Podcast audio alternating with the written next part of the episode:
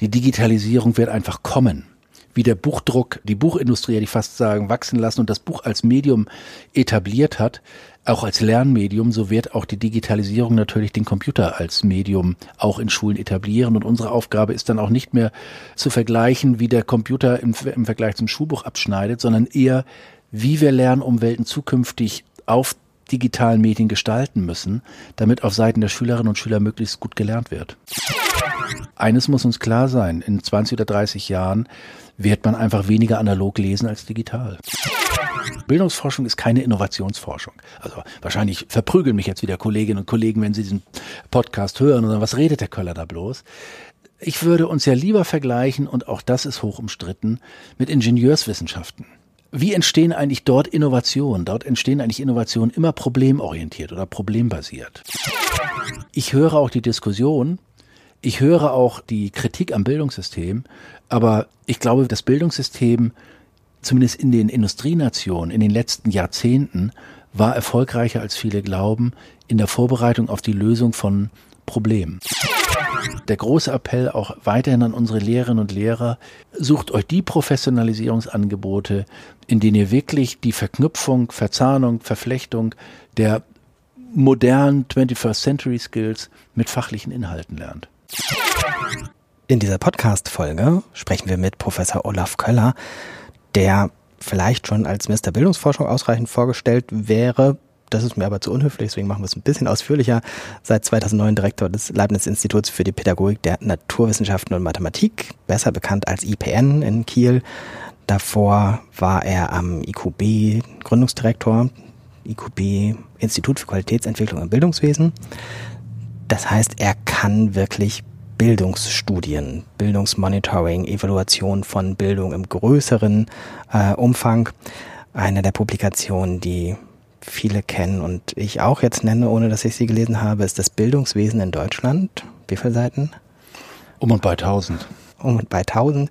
Ähm, das ist die beste äh, Voraussetzung, um in diesem Podcast über die Frage zu sprechen, welche Rolle Bildungsforschung hinsichtlich Innovation leisten kann.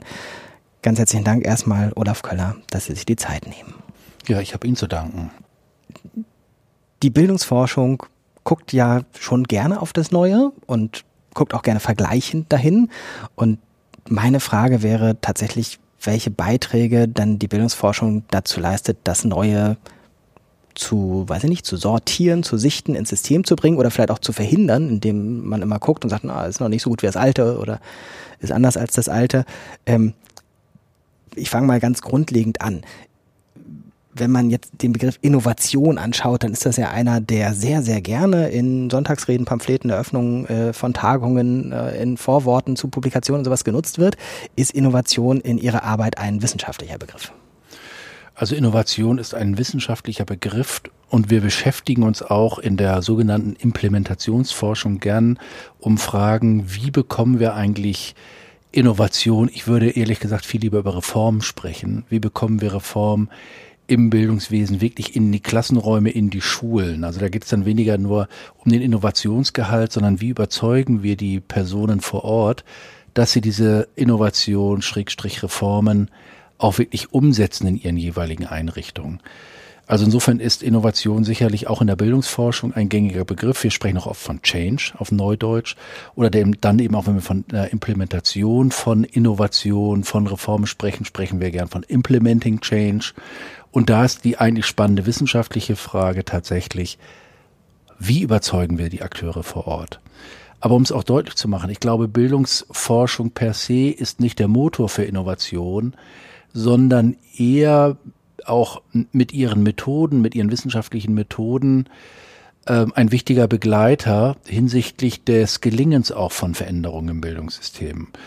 Ich will es einfach mal ganz platt Wirksamkeitsstudien nennen oder Wirkungsstudien. Also ist es so, wenn wir Reformen im Bildungswesen haben, kann die Bildungsforschung einen Beitrag dazu leisten, zu zeigen, ob diese äh, Reformen, Veränderungen gelungen sind oder auch nicht gelungen. Und dann kann ich mir schon vorstellen, dass Sie gleich fragen, was meinen Sie denn mit gelungen? äh, oder Misslungen. Und dann denken wir natürlich am Ende der Wirkungskette auch immer, kommt es bei den Schülerinnen und Schülern, wenn wir über die Kita reden, kommt es bei den äh, Vorschülerinnen und Schülern an oder wenn wir in die Universität gehen, äh, verbessern wir Studienbedingungen, äh, erhöhen wir die Zufriedenheit, erhöhen wir die Lernerträge, die Qualifikation dann eben der Studierenden.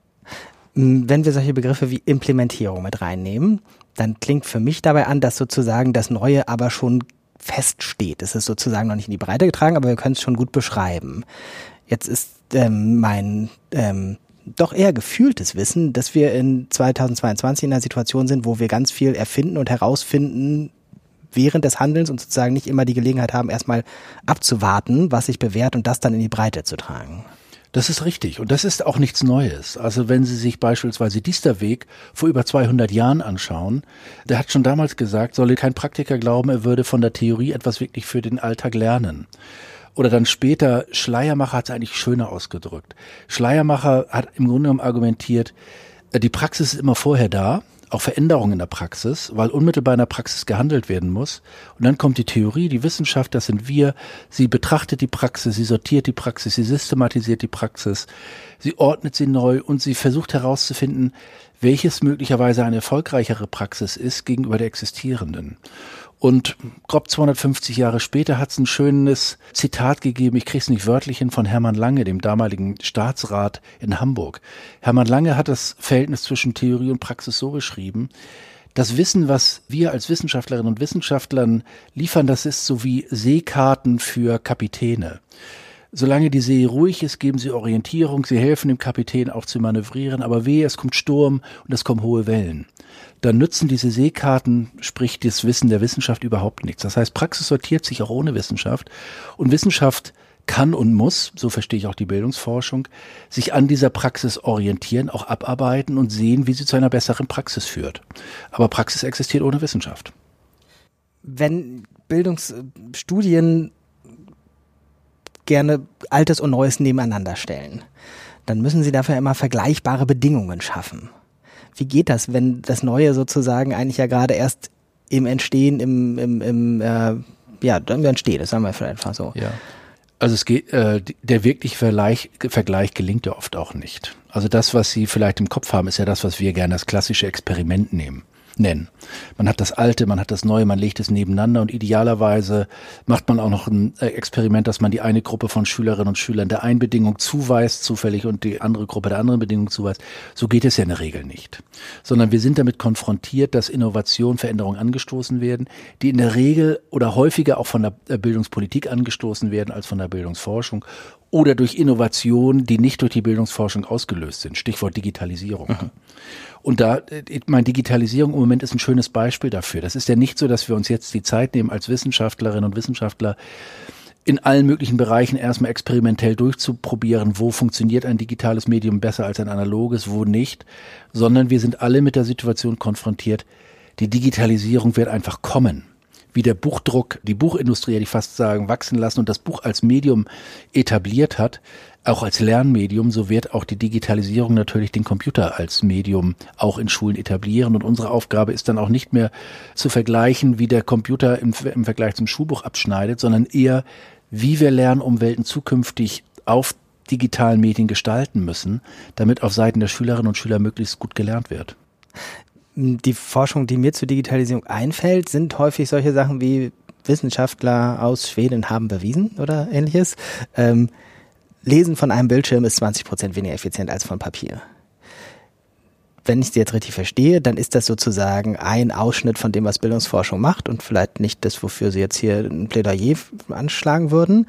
Warum ist das trotzdem das, was sehr stark rezipiert wird, meines Eindrucks nach zumindest? Also das war die Studie, die Sie gerade genannt haben, oder das war ja ein Aufruf von, ich glaube, über 100 Leseforscherinnen ja. und Forschern weltweit, die genau diese, äh, genau das festgestellt haben. Das ist aber für mich kein Anlass, jetzt zu sagen, die Bildungsforschung äh, sollte dafür plädieren, dass weiterhin analog gelesen wird, sondern der Punkt ist zu ergründen, warum äh, ist das Leseverstehen beim Lesen auf einem Tablet oder was auch immer, nicht so nachhaltig wie an einem Buch. Und dann kommt man letztendlich an Informationsverarbeitungsprozesse, man schaut sich an, wie lesen eigentlich junge Leute vor allem auf dem digitalen Medium und dann hat man auch schnell Erklärungsansätze. Man sieht, es wird oberflächlicher gelesen, es werden weniger äh, erfolgreiche Lesestrategien verwendet, es wird weniger versucht, wirklich die Kernbotschaften, wir sprechen auch gerne vom Situationsmodell, also was ist wirklich die Botschaft des Textes, das zu ergründen wird weniger beim Internet äh, lesen versucht herauszufinden. Das heißt, dann geht es ihr darum, auch in der Bildungsforschung daran zu arbeiten. Also wie gelingt es uns dann, wenn wir verstehen, warum das Medium gewisse Dinge verändert, dass wir dann auch intervenieren können, damit das neue Medium möglicherweise genauso erfolgreich wird wie das alte. Denn eines muss uns klar sein, in 20 oder 30 Jahren wird man einfach weniger analog lesen als digital ein, äh, ein kleiner Service-Hinweis für die Hörerinnen. Wir werden mal das äh, tatsächlich, was ich jetzt als Beispiel ausgedacht habe, diesen Aufruf oder Appell für das Lesen mit verlinken zu diesem Podcast. Ähm, ich glaube, das lag auch eine Metastudie dem zugrunde. Ja. Oder stand zum Beispiel, glaube ich, auch irgendwo drin, dass man diesen Nachweis nicht, wenn äh, von einem Gerät, was in der Hand gehalten wird, gelesen wird. Das tatsächlich aber noch nicht äh, erkannt war, wo, wo da der Unterschied lesen könnte. Das wäre genauso ein Beispiel, ja. wo wir das rauskriegen müssen. Mhm nochmal zurück vielleicht vorher zu, zu dieser Frage, wenn, wenn wir neues Reform, haben Sie gesagt, in die Breite kriegen wollen.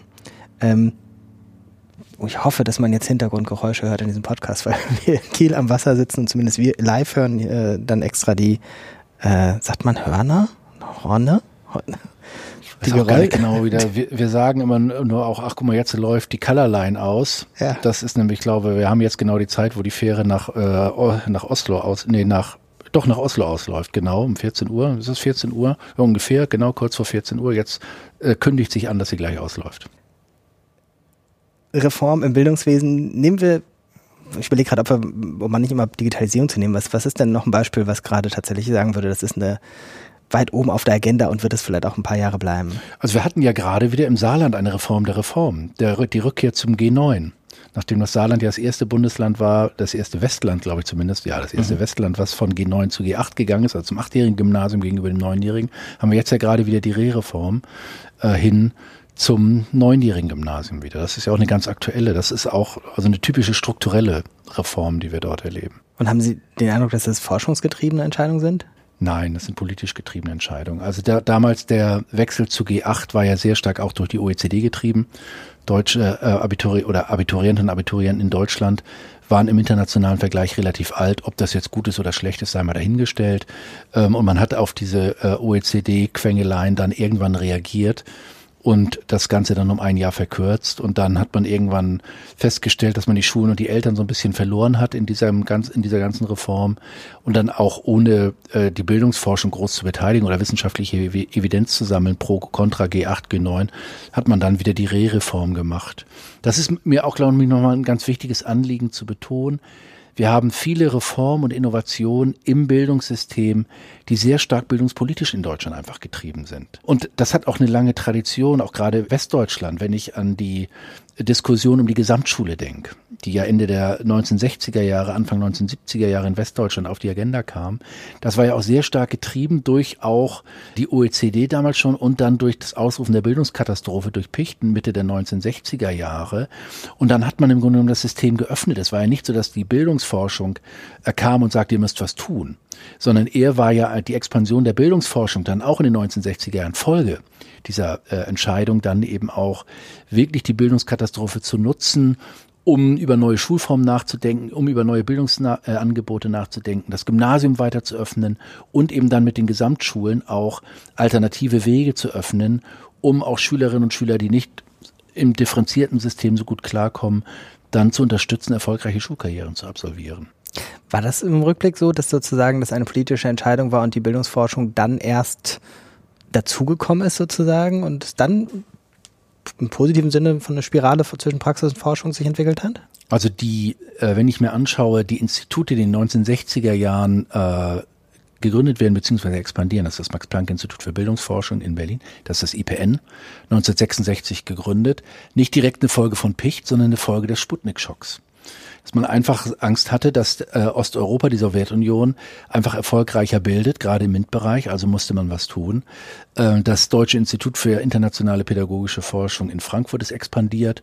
Also man hatte schon eine starke Aufbruchsstimmung und man hatte damals auch das ist dann später wieder etwas zurückgeschraubt worden, die Hoffnung gerade in die empirische Bildungsforschung, also die datengetriebene auch Bildungsforschung, ähm, dass sie manche Probleme lösen würde. Also die, äh, und wir haben ja eine zweite große politisch motivierte Expansion der Bildungsforschung nach PISA 2000 erlebt.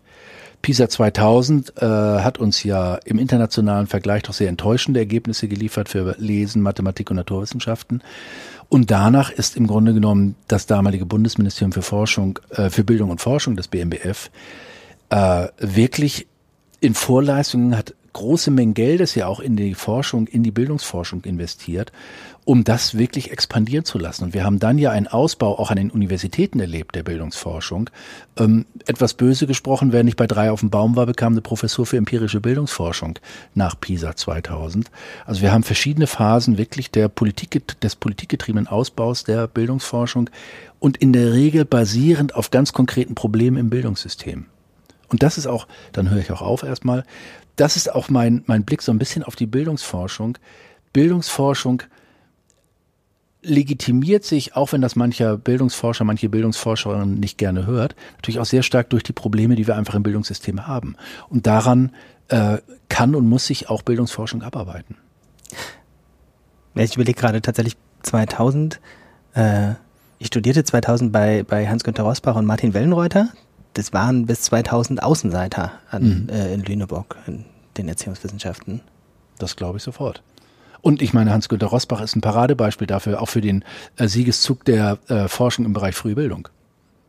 Weil wir dann auch mit, komischerweise, obwohl in Pisa 2000 ja 15-Jährige getestet wurden, war eins der Desiderate, wir müssen unbedingt im frühkindlichen Bereich was tun. Wir müssen Sprachförderung, Sprachförderung, Sprachförderung betreiben. Nehmen wir dann, was in den nächsten Jahren passierte. Hat die Bildungsforschung oder welchen Beitrag hat die Bildungsforschung geleistet, was Neues da reinzubringen? Oder war das jetzt eine PISA-Reparaturmaßnahme? Nein, ich glaube schon, die Bildungsforschung hatte schon vorher angefangen, was Neues einzubringen. Wir hatten ja vor PISA äh, schon TIMS, also die dritte internationale Math Mathematik- und Naturwissenschaftsstudie, die Mitte der 1990er Jahre durchgeführt wurde. Deutschland, äh, damals auch das, äh, das Vereinigte Deutschland, hat sich nach langer Abstinenz beteiligt an TIMS. Und in Folge äh, von TIMS äh, hat ja die Bildungsforschung damals in einer konzertierten Aktion auch das sogenannte Sinus-Programm aus der Taufe gehoben. Sinus war ja ein Programm zur Effizienzsteigerung des mathematisch-naturwissenschaftlichen Unterrichts. Und äh, das war ja tatsächlich so, dass Mitte der 90er Jahre der Auftrag an die Wissenschaft erging, eine Expertise zunächst zu schreiben. Technisch nennt man das auch gerne so eine äh, Ex-ante-Evaluierung quasi in der auf vielen Seiten festgehalten war, was können wir jetzt eigentlich tun, basierend auf wissenschaftlicher Erkenntnis, um die mathematisch-naturwissenschaftlichen Leistungen unserer Schülerinnen und Schüler in Deutschland nachhaltig zu verbessern. Also es ging vor Pisa los und es war ganz klar ein schönes Beispiel auch für die Wissenschafts-, äh, für die Bedeutung der Bildungsforschung damals, wie sie die Praxis unterstützen kann. Es kamen raus zehn Module, die dann eben auch in ein Professionalisierungsprogramm gemündet sind und am Ende hat Sinus ja immerhin über 15 Jahre Impulse gegeben für die Grundschule und auch für die Sekundarstufe 1. Die ersten Jahre in der Sekundarstufe 1 und danach in der Grundschule. Und dort sind wir auch wirklich ein Stück weitergekommen. Und dort hat auch, glaube ich, wirklich Bildungsforschung zu einer Veränderung von Unterrichtspraxis geführt. Das Ganze kombinierte sich dann noch mit den Bildungsstandards und der sogenannten Kompetenzorientierung, die Anfang des 21. Jahrhunderts auch aufkam, auch getrieben teilweise durch PISA, aber auch teilweise getrieben durch die nationalen Diskussionen, so dass wenn Sie, wenn Sie heute äh, Mathematikunterricht sich anschauen, auch naturwissenschaftlichen Unterricht. Ob er jetzt erfolgreicher sei mal dahingestellt, aber hat sich wirklich verändert. Wenn Sie Bücher aufschlagen, Mathematikbücher heute, die sehen anders aus als vor 30 Jahren und das ist, glaube ich, in erheblichem Ausmaß auch ein Verdienst von Wissenschaft dazu beigetragen zu haben. Wenn damals die, die Erkenntnisse aber schon vorher zumindest begonnen wurden herauszuarbeiten, dann war das eher ein Beispiel für Reformen in, ins System bringen, aber nicht was Neues herausfinden. Oder der Anteil war kleiner. Ja. Dann nehmen wir tatsächlich jetzt doch wieder die Digitalisierung, weil wir da tatsächlich einfach auch mit einem anderen Tempo nochmal unterwegs sind.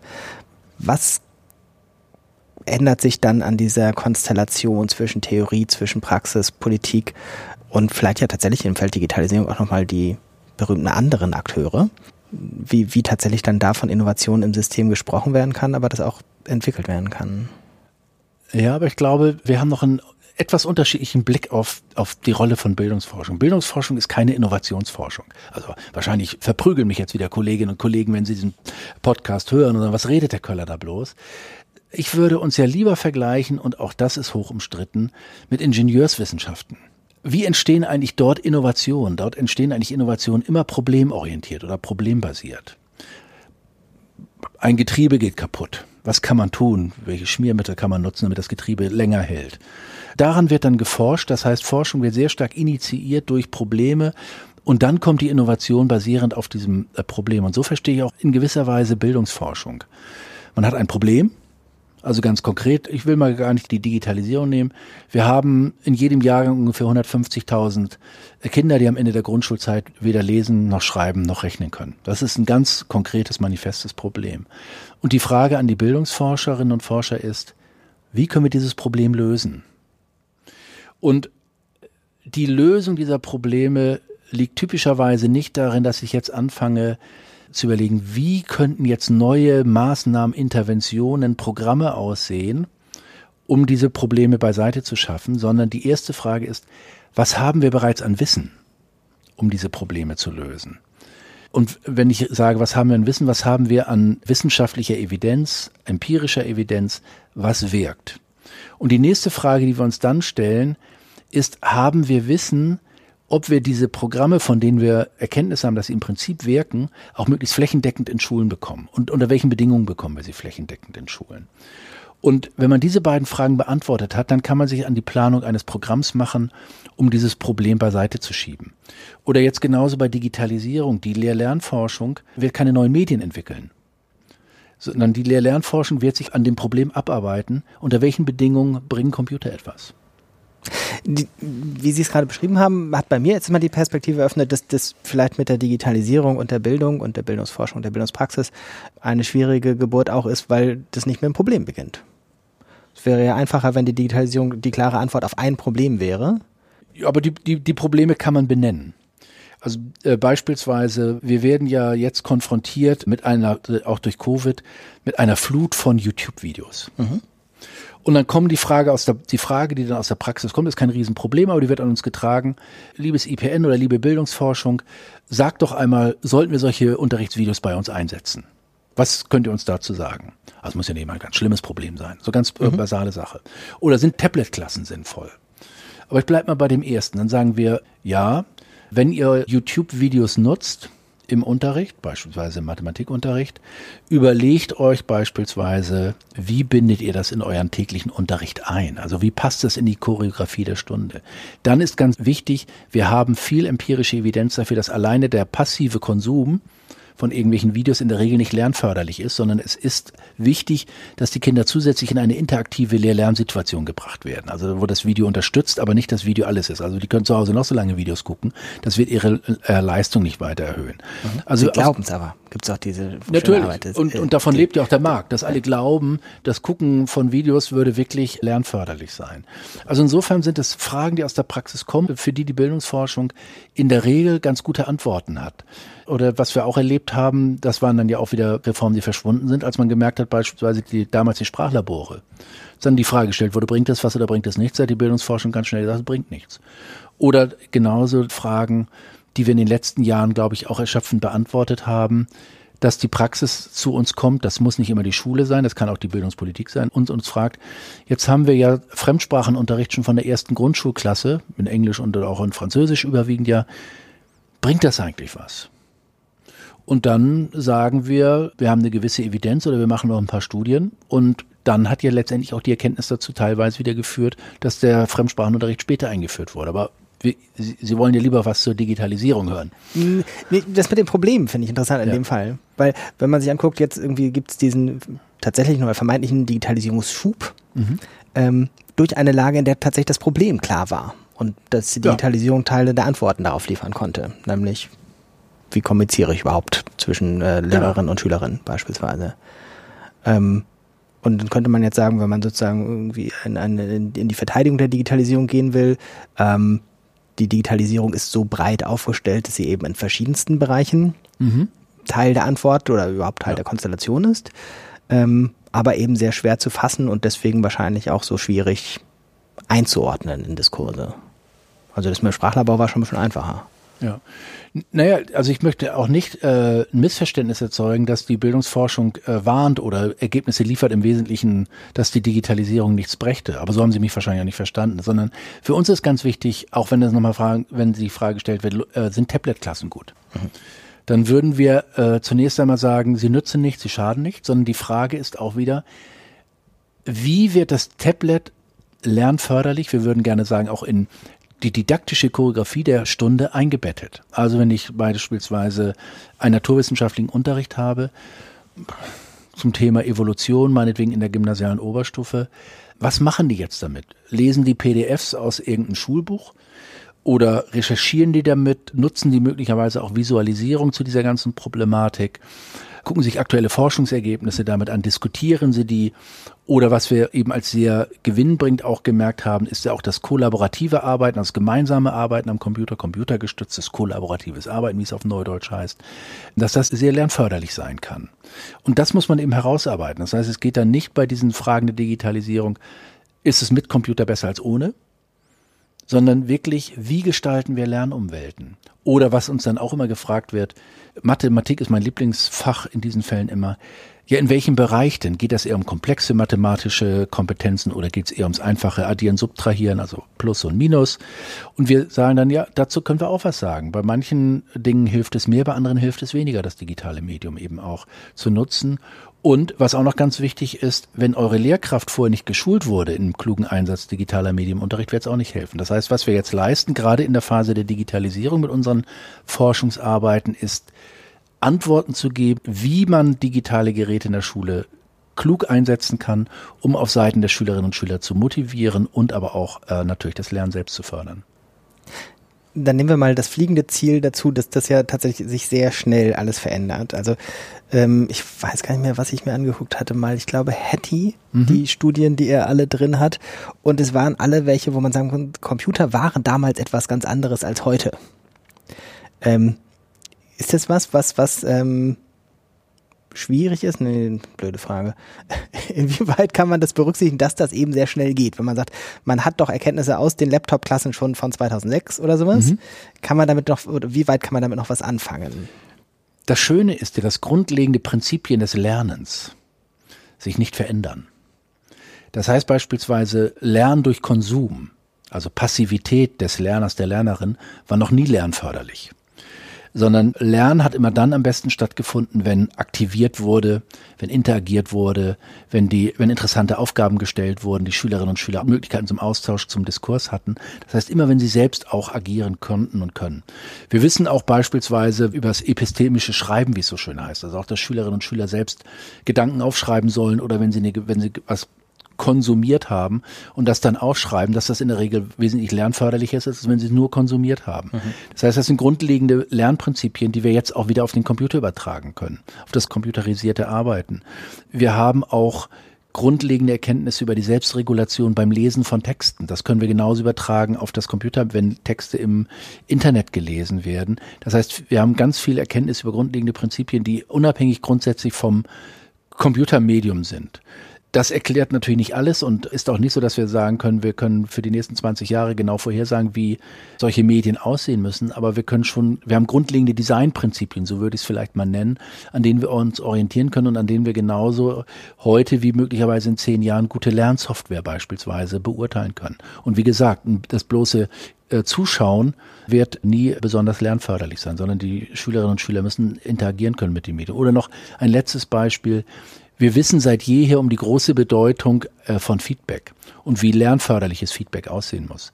Das heißt, auch so können wir natürlich, gerade wenn wir an adaptive computerbasierte Lernsysteme denken, natürlich schon beurteilen, die Feedback und die Rückmeldung, die die Systeme geben, da haben wir Anlass zu glauben, dass das wirklich auch lernförderlich auf Seiten der Kinder und Jugendlichen ist. Und wenn es überhaupt, also wir wissen, wie gutes Feedback aussehen muss. Also bei, wir haben ja eher in den USA weniger bei uns diese intelligenten tutoriellen Systeme, die auch die spezifischen Fehler erkennen die Schülerinnen und Schüler genau auf diesen Fehler hinweisen und daran dazu dann auch die passende Lernhilfe geben. Also die wirklich versuchen, die, also es geht nicht um, das hast du toll gemacht, das hast du schlecht gemacht, sondern es geht wirklich um Aufgaben oder arbeitsbezogenes Feedback, welche Schritte möglicherweise in die falsche Richtung führen und dann eben, wie man diesen Schritt zurückgehen kann, nochmal nachschlagen kann, um dann den Schritt wieder zu gehen. Darum geht's ja bei diesem Feedback. Das kennen wir auch schon aus der analogen Forschung.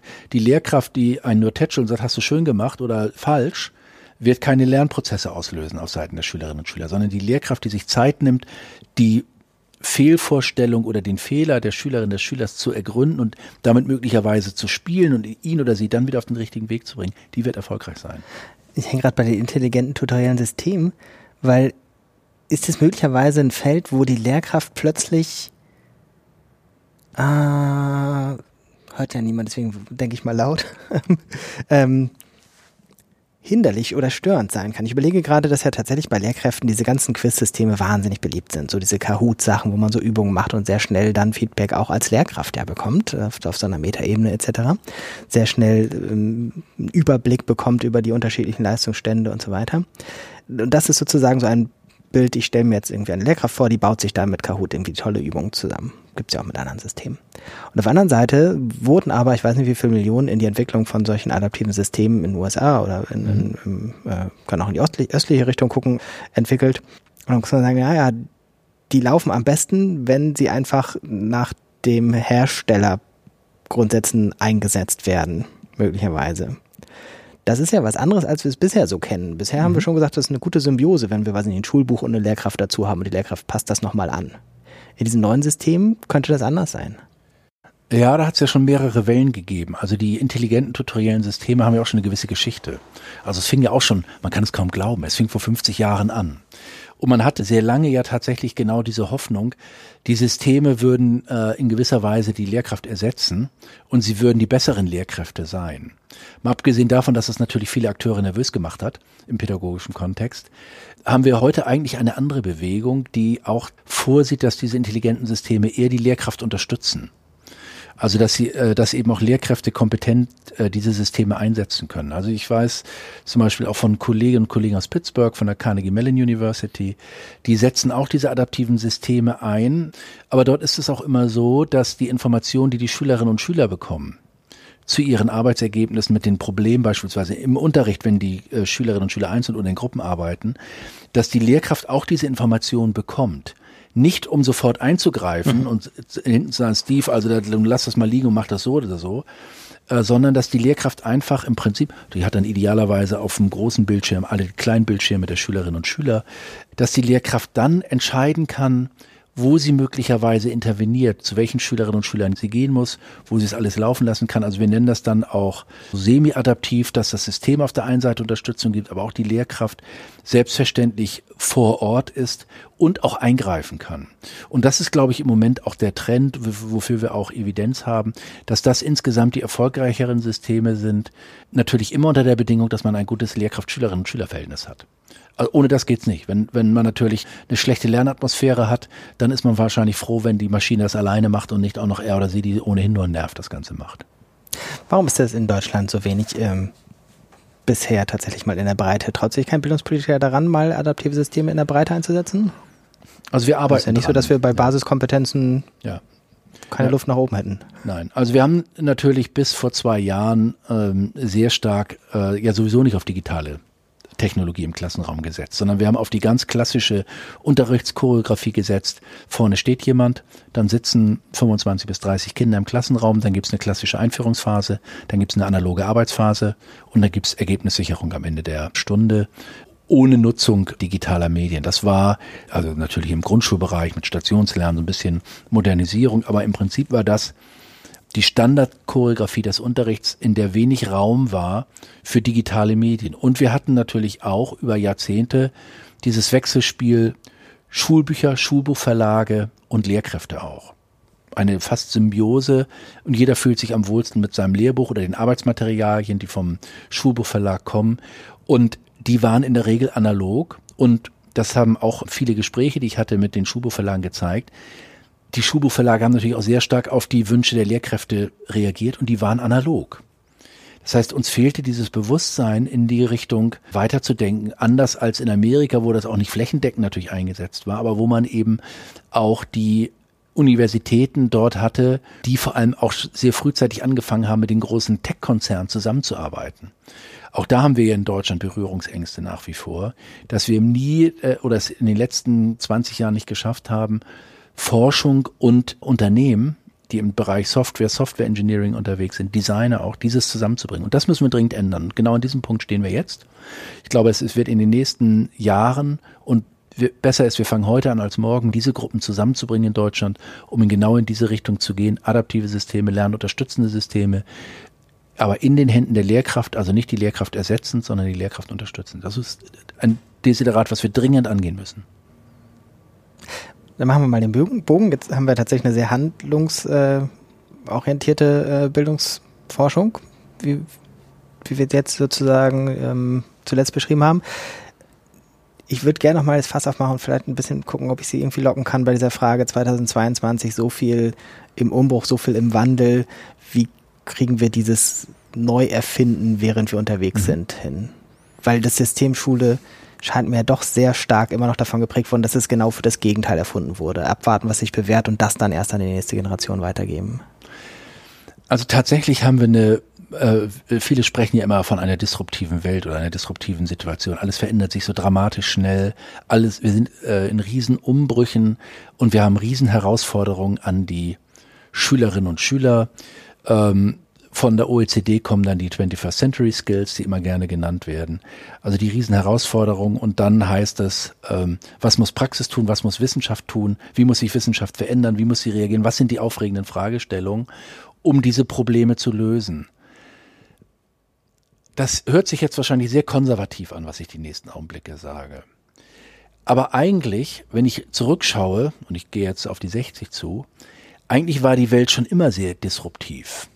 Wir waren immer vor großen Herausforderungen.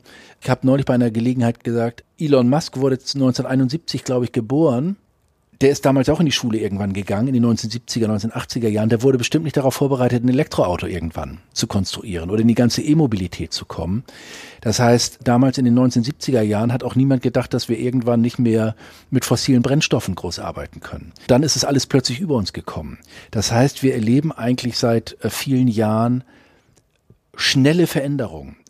Fukushima, mehr oder weniger von heute auf morgen die Verabschiedung der Atomenergie mit vielen Folgen für die Energiepolitik, für die Forschung auch. Und solche Situationen haben wir jetzt vielleicht noch mit etwas rasanterer Geschwindigkeit. Und dann heißt es immer, und Schule muss dringend darauf reagieren. Und ich frage die Leute, ja, wie denn? Denn wenn ihr jetzt sagt, Schule muss sich drastisch verändern, dann suggeriert es ja, dass Schule in der Vergangenheit nicht gut vorbereitet hat auf die Lösung anstehender Probleme in einer sich dramatisch schnell verändernden Welt, die wir nicht erst seit 2022 haben, die wir schon viel länger haben. Und offensichtlich haben doch genügend junge Leute so viel aus der Schule mitgenommen, dass sie Antworten hatten. Und jetzt ja auch wieder haben. Die Schule heute wird ja keine Antwort mehr auf die Klimakrise geben, sondern die Antworten auf die Klimakrise müssen die geben, die längst aus der Schule raus sind. Und deswegen, das hört sich konservativ an, glaube ich, erstens überfordert, äh, man darf die Schule jetzt nicht überfordern, in dem Sinne, dass man alles in Frage stellt sondern man muss auch, wenn man die Schule weiterdenkt, das glaube ich nicht revolutionär, sondern evolutionär denken, aber auch vertrauen in vieles, was bereits dort ist, dass das auch weiterhin die jungen Menschen gut auf die Zukunft vorbereitet. Es ist ja nach wie vor so, wenn wir einen guten, einen modernen, einen didaktisch gut choreografierten MINT-Unterricht beispielsweise machen, der gibt den jungen Leuten immer noch das Rüstzeug, um anschließend auch erfolgreich MINT zu studieren. Wir haben auch am IPN eine schöne Studie gemacht, Male MINT heißt die, wo wir mal Hochschullehrende gefragt haben, was die Schülerinnen und Schüler eigentlich in Mathematik lernen müssen. Da hat niemand gesagt, die müssen Critical Thinking lernen oder sowas, sondern die haben, die haben gesagt, die müssen im Grunde genommen den Mittelstufenstoff von der fünften bis zur zehnten Klasse können. Dann sind wir schon zufrieden und dann können wir sie hier gut vorbereiten, dass sie auch in der Zukunft kreativ die großen Probleme dieser Welt mitlösen können. Also insofern, ich höre auch die Diskussion, ich höre auch die Kritik am Bildungssystem, aber ich glaube, das Bildungssystem, zumindest in den Industrienationen in den letzten Jahrzehnten, war erfolgreicher als viele glauben in der Vorbereitung auf die Lösung von Problemen. Das ist konservativ, das weiß ich. Sie hätten sich vielleicht auch mehr erhofft von mir jetzt in der Antwort, aber das ist nee, meine das, Analyse. Den kann ich mal einen Podcast mit mir selber machen. ähm, was heißt das konkret? Basiskompetenzen. Kanon? Ja, also wir, ich glaube nach wie vor, dass der Kanon, den wir haben, also mit der Verkehrssprache, mit den Fremdsprachen, mit der Mathematik, die Bedeutung der Mathematik. Stichwort jetzt auch wieder Data Science heißt das ja auf Neudeutsch. Das ist ja in großen Teilen Mathematik beziehungsweise auch Statistik. Und auch die Naturwissenschaften, wie natürlich aber auch die Gesellschaftswissenschaften, die werden sie nicht beiseite schaffen. Es gibt auch keinen Grund dazu. Also wenn wir jetzt die, beispielsweise die vier Cs der OECD nehmen, Critical Thinking, Kollaboration, kreatives Denken und Kommunikation. Also dann alles auf Englisch, dann hat man die Cs, bei uns wären es die vier Ks Das sind alles Dinge, die man in den Fachunterricht integrieren kann und muss. Das sind ja keine eigenen Fächer. Man wird ja kein Fach Kommunikation an der Schule einrichten oder auch nicht Kollaboration, sondern die Herausforderung wird sein, wie kann ich einen modernen, auch an den modernen, beispielsweise in der Naturwissenschaften, wie kann ich einen modernen naturwissenschaftlichen Unterricht durchführen, der kollaborative Arbeitsformen unterstützt, fördert und sich auf die aktuellen großen Probleme auch bezieht also sensibilisiert dafür. Also Klima ist ja ein wunderbares Beispiel, Klimaveränderung für den naturwissenschaftlichen Unterricht. Und vor allem lernen sie dort auch noch, wie man heute modern forscht. Die ganze Klimaforschung ist eine Modellierungsforschung und Simulationsforschung. Und so etwas können wir im Grunde genommen im Setting, in dem wir jetzt sind, wenn wir unsere Lehrkräfte natürlich professionalisieren und sensibilisieren für diese Themen, können wir alles in diesem Setting realisieren. Zumal es, glaube ich, leichter ist, das jetzige Setting zu modernisieren, als zu hoffen, aus dem jetzigen Setting würden wir was völlig anderes in den nächsten zehn Jahren schaffen. Es sprengt den Podcast, wenn wir jetzt vertiefen die Frage, werden wir die Lehrkräfte professionalisieren, das auszudifferenzieren. Was mich aber nochmal interessieren würde, weil es mich in letzter Zeit sehr beschäftigt, die Verzahnung oder ich nenne es oft die Verflechtung dieser verschiedenen Bildungsziele. Beispielsweise, ähm, weiß ich nicht, in den Naturwissenschaften fachliche Inhalte, sowas wie Kreativität und Zusammenarbeit, sowas wie auf der Ebene der Persönlichkeit dann vielleicht Neugier könnte man gut mhm. dazu nehmen und für mich immer noch irgendwie dann das kleine unterschätzte Mauer, ich nehme das Mauerpflänzchen, sagt man nicht, ne? Rand Mhm, den, ich weiß schon, was Sie meinen. Äh, das Meta-Lernen auch noch dazu nehmen oder sowas. Dann habe ich den Eindruck, wenn man guten Unterricht sieht, sieht man häufig die Verflochtenheit dieser Bildungsziele. Klar. Und wenn ich dann Pädagoginnen frage, wie sie die Verflochtenheit gestalten, quasi die, die Lehre vom Zopf dieser Bildungsziele, dann machen die das größtenteils intuitiv. Die guten, ja. Wir wissen sehr wenig mhm. über die, die Lehre des Zopfes, Didaktik würde man eigentlich sagen. Das ist aber meine Außenbeobachtung im Moment, ohne systematische Beobachtung dahinter oder sowas. Ist das so? Wissen wir so wenig darüber, wie diese Verflechtung von Bildungszielen abläuft oder wo ist Nein. das noch versteckt? Nein, also beispielsweise haben wir äh, seit vielen Jahren das, was wir forschendes Lernen nennen. Auf Neudeutsch Inquiry-Based Learning auch. Das ist äh, ein moderner Unterricht, der äh, die Schülerinnen und Schüler selbst zu teilweise Forschenden macht, der sie an aktuellen Themen arbeiten lässt, der sie kollaborativ arbeiten lässt, in, denen, in dem sie auch Ideen entwickeln können, in dem sie im Grunde genommen alles machen können, a, um fachlich zu lernen, aber b, auch diese ganzen Soft Skills zu erwerben, beziehungsweise auch in denen sie ja in der Gruppe dann auch selbst den Arbeitsprozess regulieren können und auch selbst draufschauen können. Das Problem ist oftmals auch wieder, und da sind wir wieder fast beim Ausgangsproblem, ist ein Theorie-Praxis-Problem. Wir wissen, wie gut dieses funktioniert, aber wir wissen auch, wie selten es angewendet wird, weil wir auch natürlich im Fortbildungssystem dann häufig Kurse haben, die solche Dinge gar nicht aufnehmen. Also wenn Sie jetzt in die 16 Bundesländer gehen und sich dort das Fortbildungsangebot anschauen, meine Prognose ist, Sie werden weit weniger als fünf Prozent der Angebote finden für Lehrerinnen und Lehrer, die sich mit forschendem Lernen und Unterricht beschäftigen. Sondern wird irgendwas anderes gemacht.